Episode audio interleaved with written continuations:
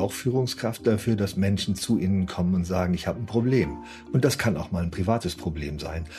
Und das ist Georgine sehr viel häufiger passiert, als es Georg passiert ist, dass Menschen gekommen sind und haben gesagt, kann ich mal dein Ohr haben und kann ich mir mal deinen Ratschlag holen.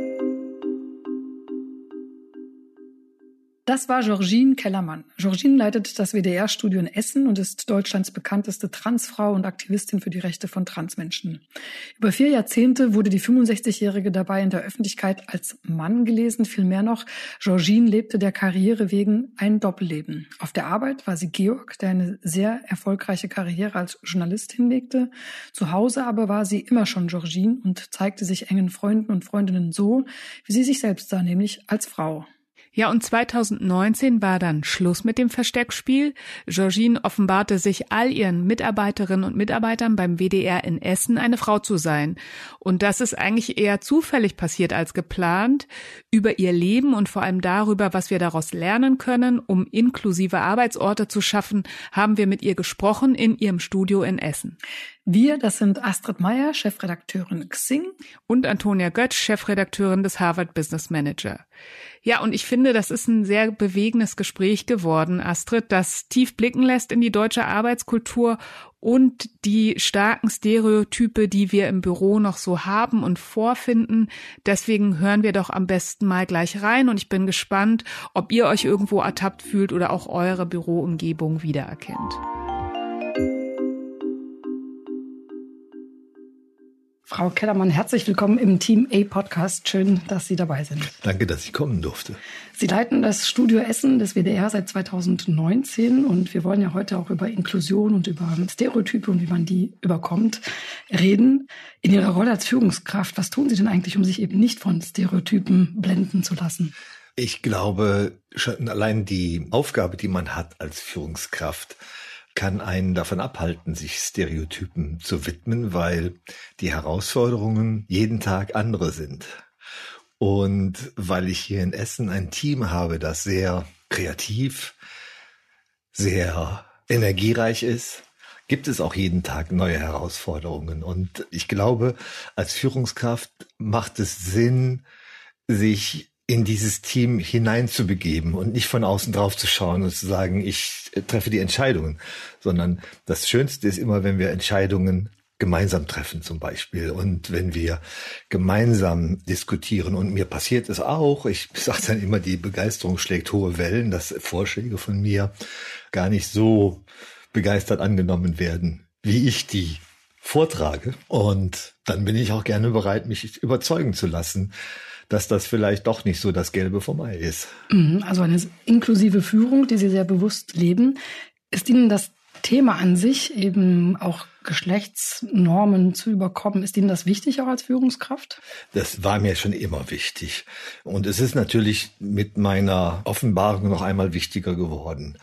Und es ist auch in diesem Studio wichtig, weil ich zum Beispiel einen Vertreter habe und wir sagen schon gar nicht mehr Chefin, stellvertretender Chef, sondern wir sind die Leitung. Wir machen das gemeinsam und ich habe in der Hierarchie einen Vertreter, der auch divers ist. Und ähm, das Studio war ab und zu schon als Regenbogenstudio bekannt. Und ich glaube, dass sich das auch auf ein Team überträgt und dass das gar nicht mehr jeden Tag so vorgelebt werden muss, sondern dass das eigentlich so ein, ja, das ist so eine, so eine Basis, auf der man zusammenarbeitet. Über das Studio hier, über das diverse Team können wir gleich noch sprechen. Ich habe mich im Vorfeld des Podcasts noch ein bisschen in Studien reingelesen und habe zum Beispiel eine recht ähm, aktuelle Studie vom Kompetenzzentrum Technik Diversity Chancengleichheit gefunden. Und die haben untersucht, inwiefern tatsächlich noch diese Zweigeschlechtlichkeit im Job eine große Rolle spielt. Und siehe da, diese Normen sind in den Köpfen der Deutschen total präsent. Demnach glauben die meisten, dass Frauen empathischer sind, Männer dafür rationaler und technikaffin. Ist denn diese strikte Zweigeschlechtlichkeit vielleicht, in der wir auch gelernt haben, aufgewachsen sind, ist die da vielleicht auch dieses Problem, warum uns Normen immer noch so stark beeinflussen?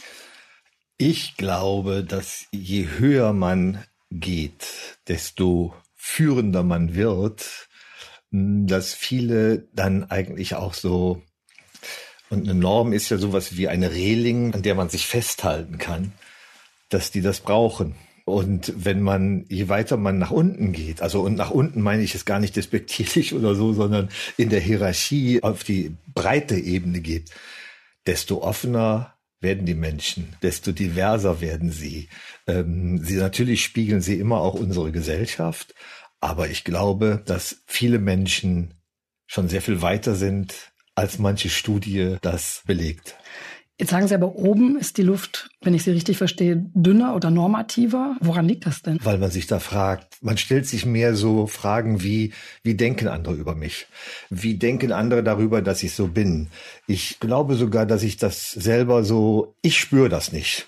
Ich glaube, dass der WDR gerade eine Blaupause dafür abliefert, wie divers man äh, sein kann. Da ist noch nicht alles Gold, aber wir sind schon sehr viel weiter als manch andere Unternehmen und ich zähle mich eben auch dazu, ähm, weiter zu sein. Aber ich glaube, in manchen Unternehmen und wenn ich das so lese, was manche Menschen durchmachen, welche Hürden sie noch zu überwinden haben, selbst dann, wenn sie sich offenbart haben, wenn sie gesagt haben, wer sie sind, dann werden sie zum Beispiel im Kundenverkehr in die Ecke gesetzt und dürfen nicht mehr mit Kunden arbeiten. Oder aber es ist von Unternehmen äh, berichtet worden, die ihre MitarbeiterInnen dann zwingen, weiterhin mit dem Dead Name, also mit dem Namen, den man abgelegt hat, zu unterschreiben, weil die E-Mail-Adressen einfach nicht geändert werden und so weiter.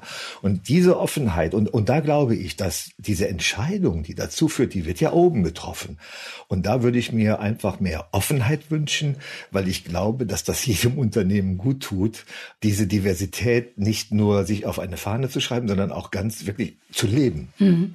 Ich hatte mir trotzdem noch eine Studie angeschaut, die kam aus dem Ausland vom Harvard Business Review und ähm, die hatten Transmenschen und geschlechtsuntypische Mitarbeiter befragt, ob sie Diskriminierung oder auch sonstige Aggressionen erleben und ja, ähm, natürlich tun sie das. Und äh, das führt zum Beispiel dazu, dass in Deutschland nur 23 Prozent der Befragten sich trauen, dann auch als Trans auf der Arbeit äh, sozusagen zu erscheinen, während ähm, in Brasilien die Quote bei 43 Prozent mhm. liegt, also sehr weit oben. Deutschland ist ganz weit unten, nur in Frankreich sind es noch weniger Menschen, die sich das trauen mit 19 Prozent. Wie erklären Sie sich, dass ausgerechnet Deutschland da so weit unten abschneidet? Weil wir, und das erleben wir ja auch gerade in der Diskussion um das transsexuellen Gesetz, weil ja die deutsche Industrienorm ist nicht nur eine Industrienorm, sondern auch eine Gesellschaftsnorm. Und die legen wir gerne an. Und das hat genau so zu sein, wie die Gesellschaftsnorm ist es erklärt. Argentinien war das erste Land, was ein Selbstbestimmungsgesetz eingeführt hat, vor mehr als zehn Jahren. Als ich das gehört habe, habe ich es erstmal gar nicht geglaubt. Ähm, in Südamerika ist man da zum Beispiel sehr viel weiter. Natürlich gibt es auch Länder wie China oder Russland, wo sie sich als Transperson überhaupt nicht offenbaren können. Aber Deutschland ist da noch am unteren Ende. In Europa sind wir in manchen Ländern schon sehr viel weiter. Aber Sie sehen ja auch die Diskussion, die mit sehr viel Lügen und so weiter auch im Moment geführt wird um das transsexuellen Gesetz. Die zeigt, wie sehr da auch gesellschaftliche Gegebenheiten aufeinanderprallen. Das ist ja, manche nennen das einen Kulturkampf. Mhm.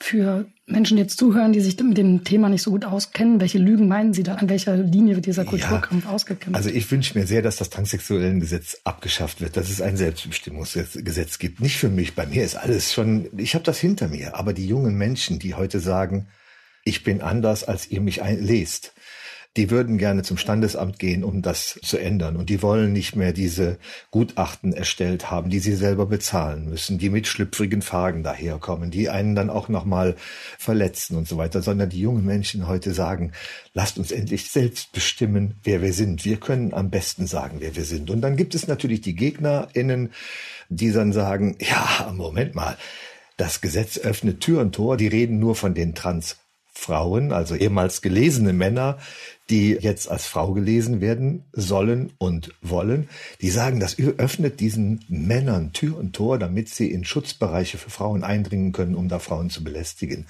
Und das ist, ja, das ist vorgekommen, minimalst.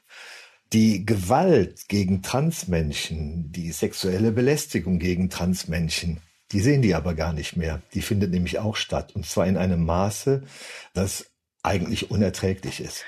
Sie haben sich, glaube ich, 2019 entschieden, sich nicht mehr weiter einengen zu lassen. Ähm, Sie haben da gesagt, wie Sie sich selbst sehen und wer Sie sind. Davor haben Sie ja jahrzehntelang so eine Art Doppelleben geführt. Ist es in Ordnung, wenn wir darüber sprechen? Ja, das Thema Deadnaming auch für ja. Menschen, die zuhören, die das vielleicht nicht wissen. Also viele Transmenschen wollen nicht ihren alten Namen genau. hören und auch nicht über ihre Vergangenheit sprechen. Für sie ist das okay. Das ist erstens okay für mich und zweitens der Georg, äh, als der ich vorher durchs Leben gegangen bin, der hat einiges geleistet und auf das bin ich ja stolz und ich möchte das einfach nicht wegwerfen. Ja, darüber würde ich sehr, sehr gerne mit Ihnen sprechen. Georg war, wie Sie gesagt haben, sehr erfolgreich und ähm, Sie haben, glaube ich, mal in einem anderen Podcast gesagt, dass dieser Georg auch unsympathische Züge an sich trug. Hat sich das denn auch im Job gezeigt? Also natürlich ist es so, dass ich die ein oder andere Situation erlebt habe, wo ich gedacht habe, hinterher war das jetzt richtig? Äh, hast du die Menschen, mit denen du gerade diskutiert hast oder dich auseinandergesetzt hast, da wertschätzend und richtig behandelt? Gottlob habe ich mir die Fragen gestellt und natürlich musste ich mich auch an der einen oder anderen Stelle mal für mein Verhalten oder Georg musste sich für sein Verhalten entschuldigen. Das ist Georgine nicht mehr passiert. Warum? Weil also eine, eine langjährige Lebensgefährtin, die heute meine beste Freundin ist, hat gesagt, du bist ein völlig anderer Mensch geworden. Und ich spüre das selber auch, ja. Können Sie denn ein Beispiel nennen auf der Arbeit, wie sich das zeigt, dass Sie, also dass Georgine ein anderer Mensch ist, als Georg das vielleicht gewesen ist? Ich glaube, ich gehe zufriedener zur Arbeit und ich bin auch offener für die Sorgen anderer. Und das sind Sie als Führungskraft. Sie sind ja nicht nur Führungskraft, weil Sie dafür sorgen müssen, dass der Laden ordentlich läuft. Dafür sorgt eigentlich das ganze Team, sondern Sie sind auch Führungskraft dafür, dass Menschen zu Ihnen kommen und sagen, ich habe ein Problem. Und das kann auch mal ein Privat privates Problem sein. Und das ist Georgine sehr viel häufiger passiert, als es Georg passiert ist, dass Menschen gekommen sind und haben gesagt, kann ich mal dein Ohr haben und kann ich mir mal deinen Ratschlag holen. Und woran glauben Sie, woran liegt das? Ich weiß es nicht. Es ist einfach so. Ja, doch, ich glaube, ich weiß warum. Ich bin offener geworden. Empathisch war ich schon, aber also auch der Georg war eine empathische Person in seiner Berichterstattung als Journalist und so weiter hat er immer auch die Menschen gesehen. Und ähm, ich habe immer gesagt, und sagt das immer noch, jeder Mensch hat eine Geschichte, die es wert ist, erzählt zu werden. Und da sind eben dann auch Schicksale dabei. Aber ich glaube, jetzt kommt noch dazu, dass ich die Rolle spielen, das hat ja Kraft gekostet. Und die Kraft, die brauche ich jetzt nicht mehr darauf einzusetzen, eine Rolle zu spielen, weil ich endlich ich bin. Und die Kraft kann ich darauf verwenden, Menschen zu unterstützen. Sie hatten tatsächlich jahrzehntelang auf der Arbeit den Georg gespielt. Zu Hause im Privaten haben Sie das nicht getan, mhm. wenn ich das richtig nachgelesen habe. Und ich hatte ein Zitat von Ihnen im SZ-Magazin gelesen. Da haben Sie gesagt, 50 Prozent waren Sie Reporter und Mann und 50 Prozent waren Sie ich, also Sie. Was haben Sie denn in diesen Jahrzehnten über Klischees und Geschlechterrollen gelernt, was Sie gerne auch mit anderen teilen möchten? Ob das ein Klischee ist, weiß ich nicht. Aber wenn Sie manchmal erleben, wie in Konferenzen Männer miteinander umgehen und wie Frauen miteinander umgehen und wie Männer mit Frauen umgehen, dann irritiert es mich doch schon, dass ich da mal zugehört habe dazugehört habe. Fällt Ihnen da noch ein Beispiel ein? Nein, kein konkretes Beispiel. Würde ich auch nicht nennen, weil es wäre ja auch dann identifizierbar. Das möchte ich nicht. Aber der Hahnenkampf ist ja durchaus, ja, ne, man, man, manche sagen dann Zickenkrieg und Hahnenkampf. Nein, das würde ich jetzt nicht als Klischee äh, nehmen. Aber äh, Sie kennen diese Konferenzen, wo alles schon gesagt worden ist, nur nicht von mir. Und das erlebe ich sehr viel häufiger von Konferenzteilnehmern, die männlich gelesen werden, als weiblich. Und haben Sie da mitgemacht? Ich glaube manchmal ja, weil, ne, also dann musste man sich beweisen und so weiter. Aber ich will mich da auch jetzt gar nicht irgendwie raus, das müssen andere ähm, beurteilen. Ich habe jetzt kein konkretes Beispiel, wo ich äh, mitgemacht habe, aber ich glaube nicht, dass man sich davon so einfach frei macht, wenn man diese Rolle perfekt spielen will dann gehört das auch dazu. Aber das heißt, Sie haben das natürlich dann immer bewusst auch reflektiert und Ihnen ist es aufgefallen, während es vermutlich Ihren männlichen Kollegen nie aufgefallen ist. also es ist mir schon aufgefallen und ähm, ich will aber jetzt nicht sagen, dass ich nicht mitgemacht hätte oder so oder dass ich mich jetzt äh, an den Rand stelle und sage, ich habe von außen zugeschaut, sondern ich glaube auch, dass ich da auch Teil des Ganzen war. Warum haben Sie denn so strikt darauf geachtet, dieses Arbeits- und das Privatleben zu trennen? Also warum mhm. konnten Sie nicht schon viel früher Georgine auch im, im Berufsleben sein. Ja, das ist so, ich habe mal den Satz gesagt und, und der trifft es eigentlich sehr, sehr gut. Ich habe Sorge gehabt, dass wenn ich werde, wer ich bin, ich nicht mehr tun kann, was ich liebe. Und ich war für mein Leben gern und bin es heute noch Reporterin. Und ich habe für mein Leben gern Menschen getroffen und es spielt überhaupt keine Rolle, ob das ein Austernfischer am Becken von Arcachon war oder ein Bergarbeiter im Ruhrgebiet. Die Geschichten, die die zu erzählen hatten, waren immer so wahnsinnig spannend, dass ich da einfach gerne dabei gewesen bin. Im Nachhinein betrachtet würden Sie sagen, waren diese Ängste begründet? Ich glaube ja. Ich glaube nicht, dass vor 15 Jahren eine Trans-Reporterin vor der Kamera hätte auftreten können. Und das hat nichts damit zu tun, dass ich in einem Unternehmen gearbeitet hätte, das mir das nicht ermöglicht hätte, sondern ich habe in einem Unternehmen gearbeitet, was immer auch eingebettet ist in einen gesellschaftlichen Kontext. Und nur überlegen Sie mal, denken Sie mal zurück 10, 15 Jahre. Da war das Thema Trans noch überhaupt kein Thema. Mhm. Jetzt heißt es ja immer, man soll auf der Arbeit möglichst authentisch sein, um sein volles Potenzial entwickeln zu können. Ich versuche mich mal so in die Zeit zurückzuversetzen. Das heißt, eigentlich konnten Sie ja Ihr volles Potenzial gar nicht entwickeln entwickeln, wie viel besser wären sie vielleicht noch gewesen, wenn sie doch damals schon als Transfrau hätten mhm. ja, auftreten können. Kann man sich fragen, es ist vielleicht auch möglich, ist aber hypothetisch und ich gucke, also ich schaue nicht so gerne zurück, weil ich denke, das liegt hinter dir, das ist nicht mehr zu verändern. Ähm, ich habe da auch keinen Groll. Georg hat ein geniales Leben geführt. Ich habe ganz tolle Arbeit machen dürfen, mit wunderbaren Menschen zusammengearbeitet. Ja, hätte alles noch einen Tacken anders und schöner sein können. Es war schön und die Zukunft, die ich vor mir habe, die wird noch mal schöner, als ich mir das je hätte träumen lassen. Was hat denn der, der WDR, Sie haben ja schon gesagt, Sie haben ein sehr diverses Team, Sie gelten als das Regenbogenteam. Was hat denn der WDR als Arbeitgeber damals richtig gemacht, um Sie dabei zu unterstützen, Ihr Outing hier auch als Repräsentantin des Unternehmens zu machen? Er hat mich von Anfang an wertgeschätzt. Und zwar auch von allen, die Verantwortung für mich haben. Ob das unser Personalchef war oder aber unsere Direktorin, meine Chefredakteurin, meine Vorgesetzten, die haben alle, der, der ein oder die andere wussten auch von Georgine, weil das in einem Mitarbeiterinnengespräch durchaus auch schon mal gesagt worden ist so dass da eben auch jetzt keine Frage aufkam, als die Offenbarung, das war ja Zufall, dass es passiert ist. Und da kamen also keine Fragen auf, womit fordert sie uns da heraus, sondern da war ganz klar, ja, jetzt ist das passiert, was sie eigentlich erst zur Pensionierung machen wollte. Und dann hatte ich aber ganz viele Allies, die die einen, die es schon vorher wussten und die anderen, die es geworden sind, als sie davon erfahren haben. Und das ist etwas, was ich jedem und jeder wünsche, dass sie in so einem Prozess mit Menschen zusammenarbeitet, die unterstützend und äh, freundlich und wertschätzend mit uns umgehen. Jetzt sagten Sie, dass es zufällig passiert. Also was genau ist damals passiert? Also Sie hatten keinen Plan und haben Nein. gesagt, von da an werde ich es dann kommunizieren. Das, der Plan war mit der Pensionierung ich wollte in den Vorruhestand gehen, wollte ich am letzten Tag, wenn die Reden gehalten werden, hingehen und sagen, Leute, also ich hatte dafür auch schon ein schwarzes Kostüm gekauft und wollte im schwarzen Kostüm dahin gehen und sagen, Leute, ich habe euch 40 Jahre lang was vorgemacht, hier steht eure richtige Kollegin. Und dann hatte ich schon eine ganze Weile mit einer Therapeutin gearbeitet, weil ich natürlich merkte, dass der Druck im Wasserkessel immer größer wurde, ohne dass der Deckel weggenommen wurde. Und es wurde irgendwie, so dann habe ich mit einer Therapeutin dran gearbeitet und wir haben Hürden abgebaut im Kopf. Die Frage zum Beispiel, wovor hast du eigentlich Angst? Was soll denn passieren und so weiter. Und privat, wie gesagt, war Georgine schon immer recht obvious, also recht sichtbar. Und dann bin ich, äh, habe ich mir zum 62. Geburtstag eine Reise nach San Francisco geschenkt, weil ich gerne als Georgine über die Golden Gate Brücke laufen wollte.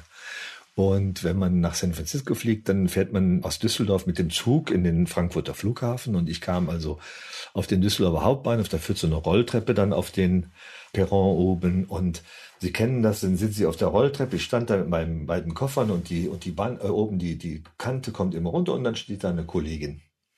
Und ich glaube, ich hätte vorher, drei Tage vorher noch, alles dran gesetzt, sofort in Grund und Boden zu verschwinden, mich zu, ich hatte eine riesen Sonnenbrille auf, mich einfach so wegzudrehen, so zu tun, als ob ich sie nicht kenne und so weiter. Und das war, als wenn ich einen Schalter umgelegt hätte. Ich bin auf sie zugegangen und habe sie begrüßt. Und dann hat sie gesagt, Herr Kellermann, sind Sie das? Sind Sie verkleidet? Und dann habe ich gesagt, nein, ich bin eine Frau. Und dann haben wir, also bei ihr war so eine Sekunde, aber keine Schrecksekunde, sondern so die, die Sekunde des Verstehens. Und dann sagte sie, cool. Und dann habe ich auf dem Weg nach Frankfurt eine neue Facebook-Seite gebaut, habe sie veröffentlicht und dann war das in der Welt. Dann war Georgine plötzlich nicht nur privat, sondern auch offiziell. Und Georg existierte nicht mehr. Georg, mit, mit dieser Sekunde war Georg begraben, weg, vorbei, gibt's nicht mehr. Und ich hatte das Team hier in, äh, im Essen gerade ein paar Monate vorher übernommen. Drei Monate eigentlich, also ganz kurz. Und ich habe den Leuten ja was zugemutet, den Menschen hier. Ne? Also Zumutung im nicht im negativen Sinne, sondern ich habe denen da ne, erst einen neuen Chef und dann kommt die, kommt der Chef aus dem Urlaub zurück und ist eine Chefin und so weiter. Damit müssen Menschen ja auch erstmal umgehen. Und wir haben das, glaube ich, sehr, sehr wunderbar gelöst. Das Team trägt mich und hat mich von Anfang an getragen. Natürlich gab es da auch am Anfang auch Fragen, die wir haben die alle beantwortet und so weiter. Insofern war das nicht geplant. Aber was hätte ich auch planen sollen? Eine Bühne mieten, mich auf die Bühne stellen und sagen, ist, die Pensionierung war schon, glaube ich, die zweiteleganteste Lösung. Die eleganteste ist dann durch Zufall passiert. Und wie muss man sich das dann vorstellen? Sie sind aus dem Urlaub zurückgekommen und dann sind Sie in die Redaktionskonferenz oder haben Sie einen Kommunikationsplan entworfen? Also wie muss man hm. sich das vorstellen? Was können vielleicht auch andere Unternehmen da, davon lernen? Ja, also ich habe mit Matthias Aus, mit dem ich das Studio gemeinsam leite, uns ähm, beraten und dann habe ich gesagt, pass auf, ich schreibe einen Brief und biete an, welche Kommunikationswege und dann habe ich das auch getan und Matthias hat das an alle hier im Studio, wir haben sind 120 Leute, weitergegeben und da habe ich dann auch schon gesagt, schon während der Zeit in den USA, ihr könnt SMS schreiben, Facebook, ihr könnt ähm, auf Twitter Nachrichten schicken, ihr könnt WhatsApp und ihr könnt mich anrufen. Und das haben ganz viele so gemacht.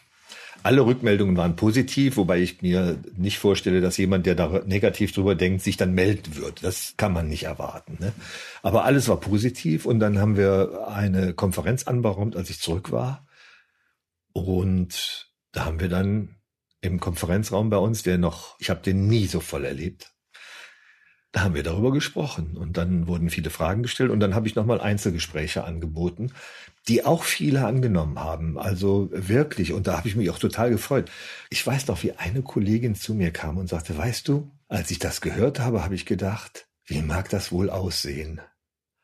Und jetzt sehe ich dich und das bist du. Und ich, da habe ich fast, nein, ich habe da geweint, weil, weil sie das gespürt hat und mir auch zurückgemeldet hat, dass da jetzt was echt war und dass es das vorher nicht war. Was war Ihnen genau in dieser ersten Phase persönlich auch noch wichtig? Also worauf sollte man auch achten, vielleicht als Arbeitgeber und Menschen in solcher in so einer Situation bestmöglich zu unterstützen? Hm, da ist natürlich dann, ich habe dann unserem Personalchef geschrieben, dass sich in meinem Leben grundlegend was geändert hat und habe um ein Gespräch gebeten. Und das hat er positiv beantwortet. Dann wurde auch mein Vorgesetzter äh, dazu gebeten. Auch ein ganz großartiger Mensch, der das schon vor meiner Offenbarung wusste, weil ich ihm das erzählt hatte, als wir mal ein Mitarbeiterinnengespräch hatten. Und der Personalchef hat zunächst sehr sachlich, aber dann in einem zweiten Absatz auch sehr empathisch reagiert und mir damit vermittelt, also er hat mir gratuliert. Und das war schon mal ganz, ganz wunderbar, diese Mail zurückzubekommen. Und dann haben wir ein Gespräch geführt und in diesem Gespräch haben wir besprochen, was brauchst du von uns und was können wir von dir erwarten. Und da ging es zum Beispiel um die Frage E-Mail-Unterschrift, Eintrag in Telefonbücher. Das Einzige, wo dann nicht sofort gesagt werden konnte, da ändern wir es auch, das sind die Stammdaten. Weil die Stammdaten sind abhängig von der Sozialversicherungsnummer, Rentenversicherungsnummer. Die Rentenversicherungsnummer klärt auf, ob es sich um eine männlich oder weiblich gelesene Person handelt. Also der Georg war in den Stammdaten nicht zu löschen. Erst nachdem es eine neue Geburtsurkunde gab, mit der neuen Geburtsurkunde die Rentenversicherung eine neue Rentenversicherungsnummer ausgestellt hat, konnten auch die Stammdaten geändert werden. Und ich sage Ihnen aber allein das Gefühl, dass ich eine E-Mail geschrieben habe und durfte sie mit Georgine Kellermann unterschreiben und dass alle E-Mails, die noch an Georg gesendet wurden, wurden weitergeleitet auf den Georgine Kellermann Account und Irgendwann wird das immer weniger, immer weniger, immer weniger, immer weniger. Das ist so ein tolles Gefühl. Und das hat das Unternehmen ja am Ende nicht viel gekostet. Ich glaube, die Visitenkarten sind neu gedruckt worden. So. Aber das Unternehmen hat auf der anderen Seite, glaube ich, auch ganz viel bekommen. Was Sie beschreiben, hat ja sehr viel mit Kommunikation zu tun. Mhm. Menschen abholen, informieren. Ließe sich das auch auf Nicht-Medienhäuser übertragen? Ja, ganz bestimmt. Ich will jetzt nicht die einzelnen Branchen nennen. Ich glaube, also ich kenne ja auch zum Beispiel Menschen, die eine ähnliche Vita haben, die zum Beispiel bei großen Stahlkonzernen gearbeitet haben, in Führungspositionen, die auch da sehr empathisch angenommen worden sind. Bei der Bundeswehr gibt es inzwischen hochrangige Offizierinnen, die eine ähnliche Vita haben. Aber es gibt noch nicht genug. Und ich glaube, das hat was damit zu tun, dass viele dem Braten noch nicht trauen. Weil wenn man überlegt, dass 0,6 Prozent der Menschen trans sind, das ist eine Zahl, wo man sagt, das trifft in etwa so die Realität, dann würde das für Deutschland bedeuten 480.000. Wo sind die? Das ist eine Stadt, die ist doppelt so groß wie Oldenburg, ja. Oder dreimal, 150.000 hat Oldenburg. Ach, das ist dreimal so groß wie Oldenburg, ja. So. Wo sind diese Menschen alle? Und da glaube ich einfach, können wir noch mehr tun. Ich bin inzwischen Patin an einer berufsbildenden Schule in Oldenburg. Da hatten wir letzte, vor drei Wochen war das Aktionswoche zum Thema Schule ohne Rassismus, Schule mit Courage. Und diejenigen, die quasi alle, die das vorbereiten, vorbereiten, kamen alle aus diesen Pflegeberufen und aus Sozialberufen. Und irgendwann in der Abschlussveranstaltung sagt eine junge Frau, Wisst ihr, da vorne sitzen nur Pflegeberufe und nur Sozialberufe und ich arbeite im Garten- und Landschaftsbau. Und im nächsten Jahr möchte ich, dass auch einer von uns da sitzt. Und mein Gott, ich habe mich da so drüber gefreut. Ich bin auch zu ihr gelaufen hinterher und habe gesagt, sie hat eine Tür geöffnet, weil es bestimmte Branchen gibt, in denen das nicht thematisiert wird. Aber es gibt auch Dachdeckerfirmen, in denen das ein Thema ist und die das ganz bewusst ansprechen. Und das sind für mich die Role Models, die ganz wichtig für die Zukunft sind. Mhm. Ist natürlich eine Frage, die auf der Straße liegt, aber welche Rolle spielen denn Vorbilder, um diesen Prozess auch zu beschleunigen? Das ist einfach das, was mir zurückgemeldet wird. Durch deine Sichtbarkeit machst du das Thema breiter. Du machst einfach darauf aufmerksam, dass es dieses Thema überhaupt gibt dass, also ich bin auf Twitter unterwegs und da gibt es inzwischen 40.000 Menschen, die mir folgen. Das sind nicht alles nur Freunde, da ist viel auch Ablehnung und so weiter dabei, aber ganz, ganz viele sind Allies und Freundinnen und Freunde und die schreiben mir auch und sagen, dadurch, dass du so sichtbar bist, hast du mir auch geholfen weil ich jetzt gesagt habe, dann gehe ich mal meine eigene Transition an. Das möchte ich jetzt auch durchziehen. Also der Wunsch, der quasi wie in so einem kleinen Ei immer mit sich getragen wird, der sprengt plötzlich die Eierschale und kommt raus und dann gehen sie es auch an. Und ich kann nur hoffen, dass dieses Gefühl von Freiheit und dieses Glücksgefühl, was ich ähm, habe, seitdem ich bin, wer ich sein kann, dass das noch ganz viele andere Menschen erleben. Was können denn Organisation, weil wenn Sie das beschreiben, liegt das ja, finde ich, total auf der Hand, aber trotzdem wird wenig darüber geredet und auch wenig tatsächlich sichtbar gemacht in Organisationen. Was können denn tatsächlich Unternehmen tun und wo können sie am wirkungsvollsten ansetzen, um eben solche inklusiveren Arbeitsplätze zu schaffen? Also zunächst mal glaube ich, muss es so eine, man kann Gesetze ändern, keine Gesellschaft. Und auch Vorschriften ändern keine Gesellschaft, sie ändern auch kein Unternehmen was in den Unternehmen passieren muss, ist, dass es so eine Atmosphäre gibt, in der sowas akzeptiert wird und unterstützt wird. Sie haben ja sehr schön gesagt, Vorschriften ändern keine Gesellschaft. Wenn man sich dann Kollegen und Kolleginnen anschaut, also was wünschen Sie sich denn aus dem Kollegenkreis, beispielsweise auch das Thema Deadnaming, äh, richtiges Pronomen, also wenn ich vielleicht auch selber verunsichert bin, wie sollte man da am besten damit umgehen? Fragen. Als ich in Oldenburg war, bin ich einen Abend auch bei der Telefonseelsorge gewesen und die hatten mich eingeladen, weil sie gesagt haben, wir haben ab und zu auch AnruferInnen, die so sind wie Sie. Und unsere Sorge ist einfach, wie sprechen wir die richtig an? Und ich glaube, das Wichtigste ist zu dokumentieren, ich möchte dich richtig ansprechen. Ich bin mir aber nicht sicher, wie das geht. Also fragen, wie es richtig geht, einen Fehler sich entschuldigen und Fehler jetzt nicht viermal hintereinander machen, äh, sondern aus Fehlern auch lernen und einfach auch die Bereitschaft, selber zu lernen, denn mit dem Thema Trans, das müssen wir ja auch mal zugestehen, haben die allerwenigsten Menschen im Moment eine Berührung gehabt. Ich würde ganz gerne nochmal auf den Vergleich zwischen Deutschland und anderen Ländern zu sprechen kommen. Beispielsweise in den USA, auch da gibt es viele Probleme und nicht alles ist schön. Da sind aber gerade Unternehmen uns schon voraus, wenn es beispielsweise um anonymisierte Bewerbungs- und Leistungsbeurteilungsverfahren ja. geht. Ne? Also man macht einen Lebenslauf ohne Foto, ohne Altersangabe, manchmal sogar auch ohne Namen. Brauchen wir auch sowas in Deutschland? Unbedingt. Ich habe ja fünf Jahre in Paris gearbeitet und da war es so, wenn zum Beispiel eine Bewerbung aus dem Banlieue kam. In den Banlieues leben viele mit Wurzeln in Afrika, in Nordafrika und so weiter. Dann wurden die in manchen Unternehmen sofort auf die Seite gelegt. Und da hat dann irgendwann auch die Regierung gesagt, wir müssen das stoppen. Und ich glaube auch, Name, Foto, solange das in Unternehmen noch eine Rolle spielt, ob jemand Wurzeln in einer anderen Kultur hat oder so. Solange dürfen wir oder müssen wir eigentlich dafür sorgen, dass, wenn wir alle gleich behandeln wollen, dass diese Dinge, die Unterscheidungen äh, hervorrufen äh, können, dass die nicht stattfinden. Als Führungskraft hat man es ja selbst in der Hand, die Dinge zu ändern. Was raten Sie jüngeren Führungskräften, die noch am Anfang der Karriere stehen, was sie eigentlich dazu beitragen können, inklusivere Arbeitskulturen aufzubauen. Offen sein für alles. Und ähm, mein Traum ist ja immer noch, dass zum Beispiel mal eine Reporterin, die äh, bewusst ein Kopftuch trägt, ähm, im äh, Fernsehen auftaucht. Also ich möchte das noch erleben.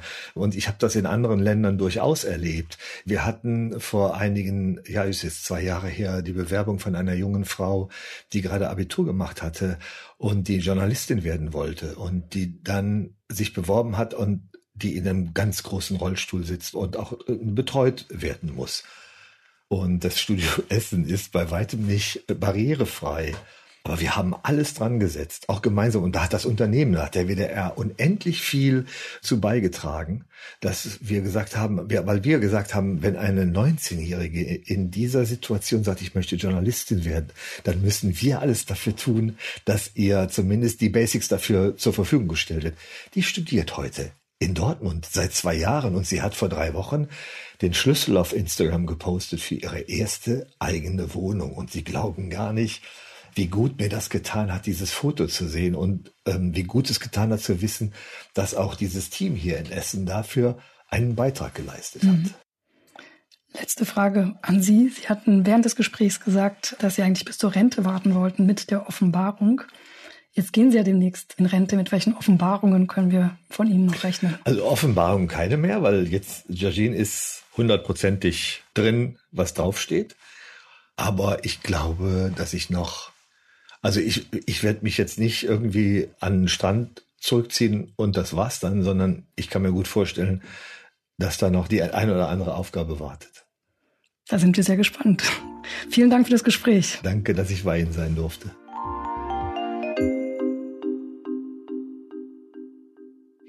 Ja, Astrid, also mich hat das wirklich bewegt zu hören, wie sehr sich Georgine über die Jahre und Jahrzehnte verbogen hat, nur um ihren beruflichen Werdegang nicht zu gefährden. Und ich würde mir wünschen und wünsche mir, dass junge Menschen heutzutage das nicht mehr tun müssen und dass sie einfach viele UnterstützerInnen finden in ihrem ganz nahen Umfeld. Ganz genau. Und deswegen haben wir diese Folge aufgenommen, um auch in Unternehmen für das Thema Trans und eigentlich generell für echte Inklusion zu sensibilisieren. Ich finde es nämlich schon bezeichnend, dass ausgerechnet Deutschland eines der Länder ist, in denen sich Transmenschen am seltensten wagen, auf der Arbeit ihre wahre Identität zu zeigen. Ich glaube, da haben wir so ein bisschen eine andere Selbstwahrnehmung. Und was Georgine gesagt hat, dass es hierzulande nicht nur Industrienormen gibt, sondern jede Menge gesellschaftlicher Normen, das hat mir doch stark zu denken gegeben. Auch der Punkt, den sie gemacht hat, dass gerade auf Führungsetagen Menschen sehr, sehr stark an diesen Normen und Stereotypen festhalten. Sie sprach da ja von einer Art Reling. Der ist mir wirklich hängen geblieben. Zugleich finde ich es stark, dass Georgine auch so ohne Reue und Wut auf ihre Vergangenheit blickt und doch positiv nach vorne guckt und sich auf ihre Zukunft freut ja, auf die Zukunft freuen. Das ist ein gutes Stichwort, Antonia, weil das ist ja hier ein Podcast für Führungskräfte und für solche, die es werden wollen. Und als solche haben wir es ja erfreulicherweise selbst in der Hand, am Status quo etwas für eine bessere Zukunft zu verändern. Und man muss ja nicht ähm, dran sein, um das Gefühl zu haben, sich auf der Arbeit verbiegen zu müssen. Ich frage mich immer, wie viel Potenzial dadurch verloren geht oder gar zerstört wird. Also wirklich Menschen auch zerstört werden, weil sie sich nicht trauen, ihre wahre Identität auszuleben. Deshalb, liebe Führungskräfte, die ihr uns jetzt hier zuhört, denkt doch bitte als Hausaufgabe, die ist diesmal etwas komplexer und etwas größer, aber ich glaube, das wird dem Thema gerecht. Denkt doch bitte diesmal darüber nach, welche Maßnahmen ihr selbst ergreifen könnt, um eine offene, angstfreie Kultur in euren Teams und Organisationen nachhaltig zu stärken. Und denkt euch doch bitte dafür auch ganz konkret messbare KPIs aus. Wir schlagen vor, dass ihr euch dabei auch das Thema Leistungsbewertung anguckt und das Recruiting, über das Georgine und Astrid ja auch tiefer gesprochen haben. Also inwiefern sind da von vornherein Bias und Voreingenommenheit schon mit eingebaut, weil eure Organisation sich hier vielleicht noch nach Prozessen und Strukturen, die etwas älter sind, vielleicht sogar aus dem vorigen Jahrhundert orientieren, also auf CVs beharren, in denen womöglich zum Beispiel noch die Religionszugehörigkeit erwähnt wird. Ja, das ist ein sehr guter Punkt. Ich selbst hoffe ja sehr, dass in Deutschland endlich sich mal amerikanische Bewerbungsverfahren in der Masse auch durchsetzen werden, in denen weder Kinder, Alter noch sonst welche für den Job eigentlich völlig irrelevante Angaben gefordert sind, die aber zugleich jede Menge Fallstricke für Stereotype und ja auch unbewusstes Ausschließen bieten. Wir wünschen euch auf jeden Fall viel Erfolg und sind gespannt, was ihr da so rausfindet. Schreibt uns gern. Wir hören uns hier in zwei Wochen wieder und freuen uns, wenn ihr wieder dabei seid. Genau, und hier noch eine kurze Werbepause zum Schluss. Wenn ihr euch nämlich für das Thema Zukunft der Arbeit und wir bessere Arbeitsplätze schaffen können interessiert, dann kommt doch auch am 14. Juni zur NWX, der Flaggschiff-Konferenz meines Mutterkonzerns, der New Work SE. Wie in den vergangenen Jahren auch, haben wir ein fabelhaftes Programm in der Hamburger Elbphilharmonie für Vordenker und Vordenkerinnen zusammengestellt. Und dieses Jahr, das ist ganz neu, expandieren wir mit verschiedenen inhaltlichen Strängen in die Hafen City hinein. Es wird so ein richtiges Festival rund um die Zukunft Zukunft der Arbeit. Und mir liegt natürlich besonders am Herzen die neue Xing Jobwelt. Das ist eine Jobmesse für Hochschulabsolventinnen und Absolventen und Berufseinsteiger. Und auf dieser Xing Jobwelt wird es neben Talks und Insights auch Workshops zu sehr handfesten Themen wie Bewerbung schreiben oder Vorstellungsgespräche führen geben. Sie ist für Studierende kostenlos. Die Links zum Programm und den einzelnen Tracks findet ihr in den Show Notes. Und jetzt ist wirklich Schluss. Ich verabschiede mich heute auch. Wir hören uns hier in zwei Wochen wieder mit Insights vom fabelhaften St. Gallen Symposium. Bis dann. Tschüss.